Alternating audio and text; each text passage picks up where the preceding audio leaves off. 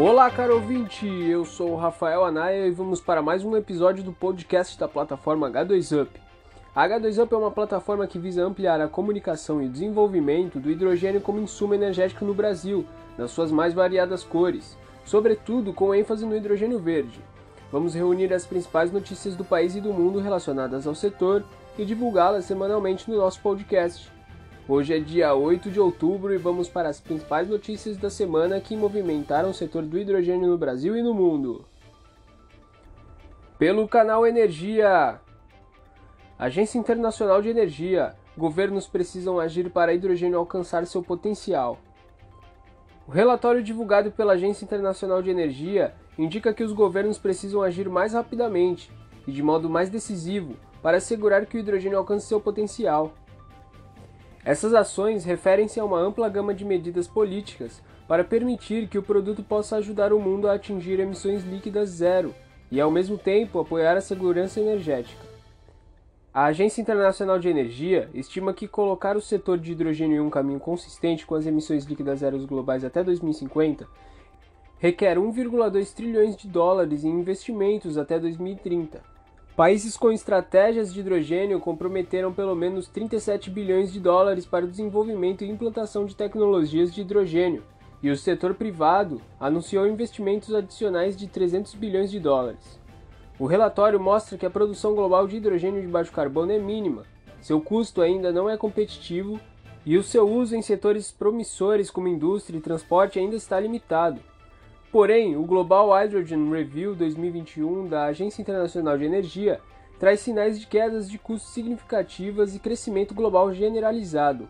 Quando a Agência Internacional de Energia divulgou o relatório especial sobre o futuro do hidrogênio para a G20 em 2019, apenas França, Japão e Coreia tinham estratégias. Hoje, 17 governos lançaram estratégias de hidrogênio. Mais de 20 outros anunciaram publicamente que estão trabalhando para desenvolver planos, e várias empresas estão buscando explorar oportunidades de negócios de hidrogênio.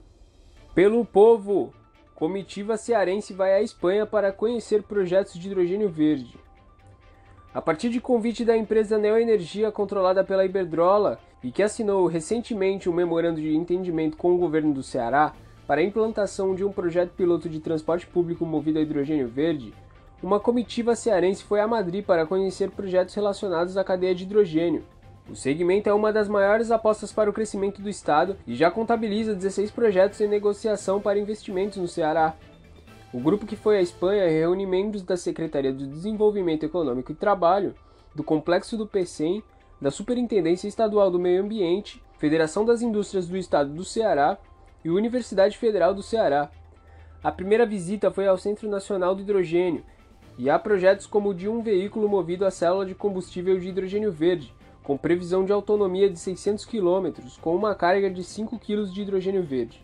A secretária executiva da indústria do SEDET, Rosiana Medeiros, diz: Está sendo um momento muito rico, uma excelente oportunidade de aprofundar os conhecimentos que serão de grande relevância na implantação do nosso hub de hidrogênio verde no Ceará.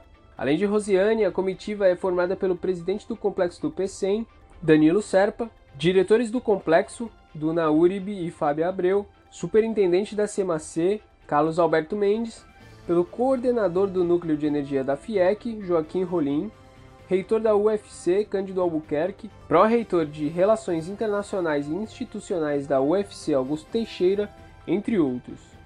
Pela Megawatt, após falsos começos, o diretor da Agência Internacional de Energia vê avanço do hidrogênio mais limpo e acessível. Em 2019, apenas França, Japão e Coreia possuíam estratégias para o uso do hidrogênio, Hoje, 17 países já lançaram seus planos nacionais para esta fonte energética, enquanto mais de 20 outros estados anunciaram o desenvolvimento de estratégias relacionadas ao hidrogênio, como a gente falou anteriormente. Além disso, diversas empresas ao redor do mundo têm buscado oportunidades nesse setor, ao passo que os custos de célula de combustível continuam a cair. Fatih Birol, diretor executivo da Agência Internacional de Energia, afirma: é importante apoiar o desenvolvimento do hidrogênio de baixo carbono se os governos querem atingir suas ambições climáticas e energéticas. Nós tivemos falsos começos com hidrogênio antes, então não podemos tomar o sucesso como garantido. Dessa vez, entretanto, nós temos visto progressos em torno do hidrogênio mais limpo, acessível e disponível para uso em diferentes setores da economia.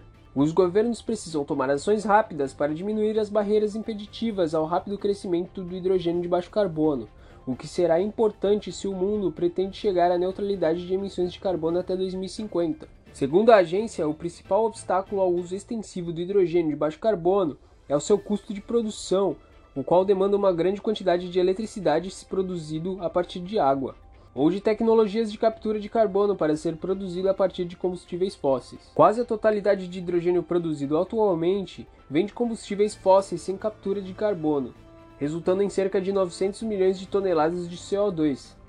Nesse sentido, o relatório da Agência Internacional de Energia afirma a necessidade de investimentos e políticas direcionadas para pesquisa, produção e infraestrutura relacionadas ao hidrogênio de baixo carbono, isso pode resultar, juntamente com avanços tecnológicos e economias de escala, em custos mais competitivos para o hidrogênio produzido a partir de energia solar fotovoltaica em relação ao hidrogênio produzido a partir de gás natural. Dados apresentados no levantamento mostram que a capacidade de eletrolisadores que produzem hidrogênio de baixo carbono a partir da água usando eletricidade dobraram nos últimos cinco anos, com cerca de 350 projetos em desenvolvimento. Esses projetos, caso sejam todos completados, gerariam um fornecimento de 8 milhões de toneladas de hidrogênio limpo até 2030, representando um grande avanço nos níveis atuais de menos de 50 mil toneladas. Pela IPBR, hidrogênio verde pode movimentar 20 bilhões de dólares por ano no Brasil até 2040, estima Air Products. De acordo com Marco Silva, diretor comercial da Air Products, o mercado interno de hidrogênio verde no Brasil poderá movimentar até 20 bilhões de dólares anuais até 2040. O executivo da Air Products afirma: em termos de mercado de hidrogênio verde no Brasil, estimamos que antes de 2040 esse mercado estará na faixa de 15 a 20 bilhões de dólares por ano. E também vemos a oportunidade de exportar entre 3 a 5 bilhões de dólares por ano. Segundo Marcos, o Nordeste brasileiro é o que apresenta as melhores condições para receber projetos de hidrogênio verde. Ele diz: Nós vemos Ceará, Rio Grande do Norte e Maranhão como os possíveis melhores candidatos para abrigar um projeto de hidrogênio verde. Também estamos olhando oportunidades no Rio de Janeiro e Espírito Santo.